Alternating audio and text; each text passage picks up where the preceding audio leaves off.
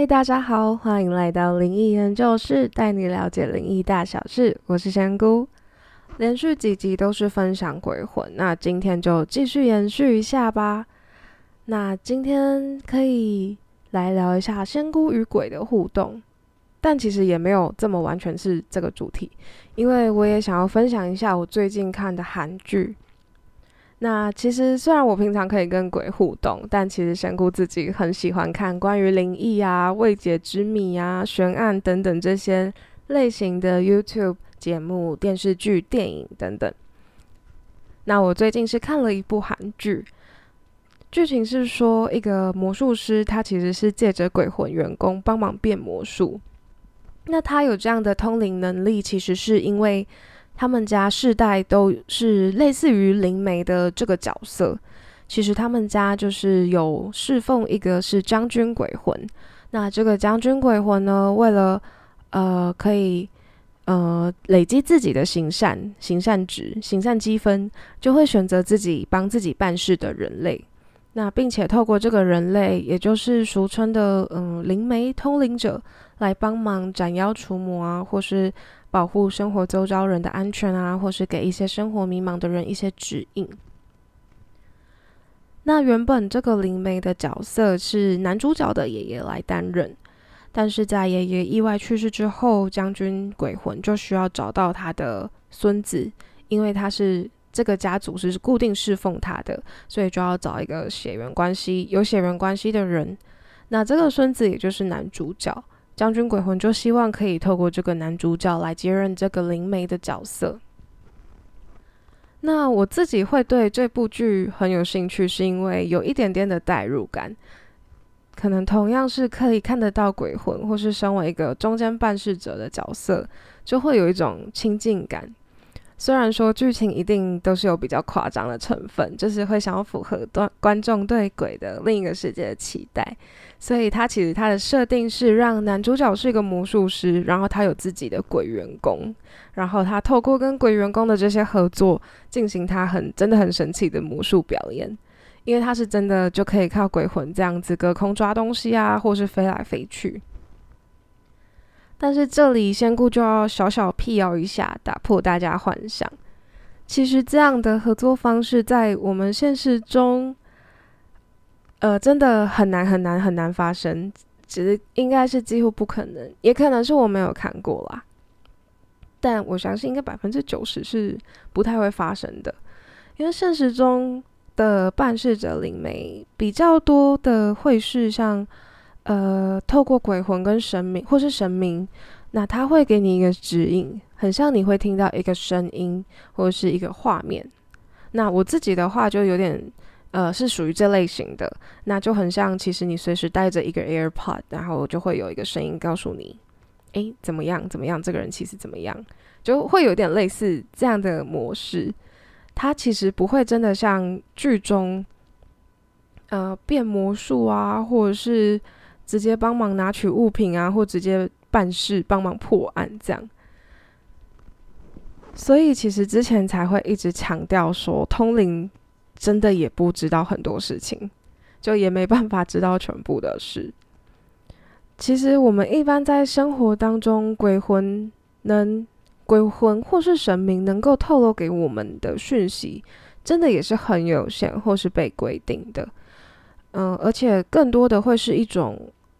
合作的感觉，就也很像剧中哈，呃，剧中其实将军鬼魂他自己是需要累积他自己的行善值，然后才可以成为呃佛，或者是才可以顺利转世。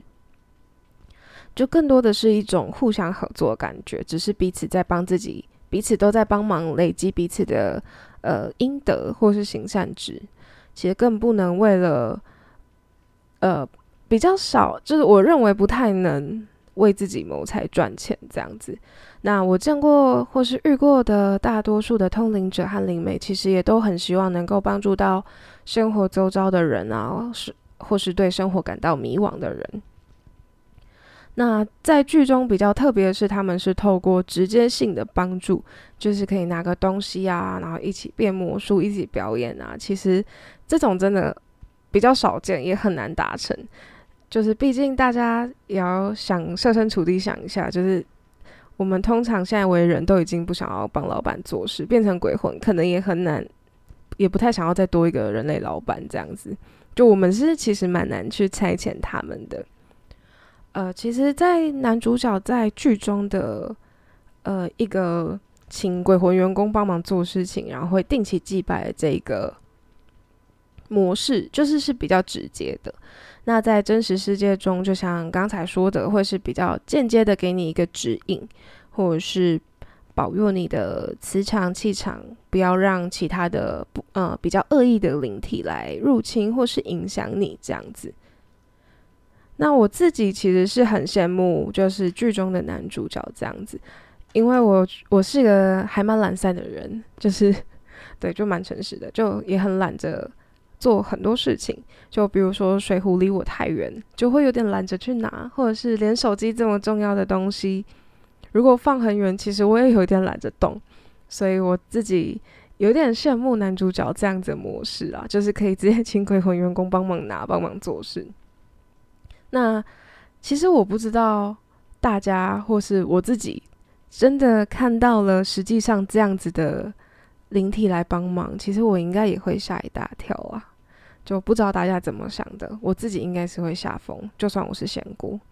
因为通常会动的、能够移动物品的人，呃的灵体就是非常厉害的。那虽然讲了很多是在打破大家幻想，或者是。呃，一直辟谣的这个，就不知道有没有刷低这部剧的评价还是什么。但是我自己看这部剧是真的蛮开心的。我觉得里面想要传达的讯息跟我的想法，跟我想要成为的样子很符合，就都是很正向的。因为以我的观点来看，呃，就是男主角。还有很正义、很有正义感的女主角，其实他们都是很希望能够帮大家解决到他们自己未完成的心愿，而且更或者是去完成某一些灵体或是某些人的遗憾。我觉得这样子和透过这样子的方式去帮助别人，去累积，不管是最终目的是要累积自己的行善小积分，还是说累积自己的阴德，其实我觉得在一次次的透过。一次次的这样子，透过帮助别人啊，帮助不管是多小的事情都好，可能听人家倾听人家说话也好，就是一次次的去帮忙，其实在自己的心里都会慢慢的感到很成就感，或是很温暖。然后我自己也是在呃慢慢的帮忙别人，或是在办事的过程中，我觉得能够真的帮到别人，是一个呃真的会有一种呃说不出来的开心。他可能。有一种温暖的感觉，又或者是，呃，也有一点小成就感这样子。其实，因呃，更是因为在剧中，原本男主角是一个非常排斥灵媒或是通灵者的这个角色，因为他认为其实有点吃力不讨好。毕竟，呃，这个角色的定位跟呃标签就很像你是神棍，那你说的我又看不到，所以眼见为凭之下，我不能相信你。所以一般人其实会有很多的批评或是不信任，那更多的也有来自于鬼魂，也就是灵界的一些干扰，因为他会觉得说，诶，你既然可以看得到我，那你也可以帮帮我，然后你就会来自就是人跟鬼两边一起在烦你，就是现实世界中这个倒是蛮符合的，就是两边可能都会有一些诉求，就会希望你帮忙。那一次就会需要服务两个世界的人，那当然你会有两倍的烦躁感，有时候啊，对，所以我认为在这么多的，呃，在不管是男主的心境，还是我自己看到这个男主的整个过程，就从一开始也会觉得很烦躁，就是呃，也会希望能帮忙到别人，但可能不确定要怎么帮忙会更好。那到最后，其实一直慢慢累积，其实自己心里。会变成说，不是因为我要做善事而去做，就会真的是因为感受到这些温暖跟成就感之后，就会更愿意的去帮助别人。这样，虽然说这一个剧情不是很很呃很多反转，或者是多惊悚、多悬疑，然后铺陈很多，但是我觉得就是看着男主角遇到女主角，然后一直慢慢的去呃帮忙破案啊、抓罪犯啊，或是最后去收服恶鬼。这个是一个就是呃蛮传统电视剧的一个设定剧情走向，然后最后是男女主角当然就是相爱在一起。但我觉得这个剧情让我很真的是蛮推荐大家可以看一下，就是会觉得在过程中可以慢慢的去理解说，诶，为什么帮助别人可以也是会真的有点开心的感觉。虽然说大家不确定会不会会不会有一些跟我一样的代入感，但其实我自己是蛮喜欢这个的元素。那呃，其实呃，跟大家。分享了这么多鬼魂，然后也想说可以分享一下。诶，我看灵异、灵异类型的或是鬼魂相关类型的节目，呃，可能会是什么样的感觉？可能会有一些辟谣，可能也会有一些呃，我觉得很有趣的，或是如果真的在一些灵异节目或者是电视剧等等这些有出现过跟生活周遭真的会发生的，那我也会直接跟大家说，跟大家分享。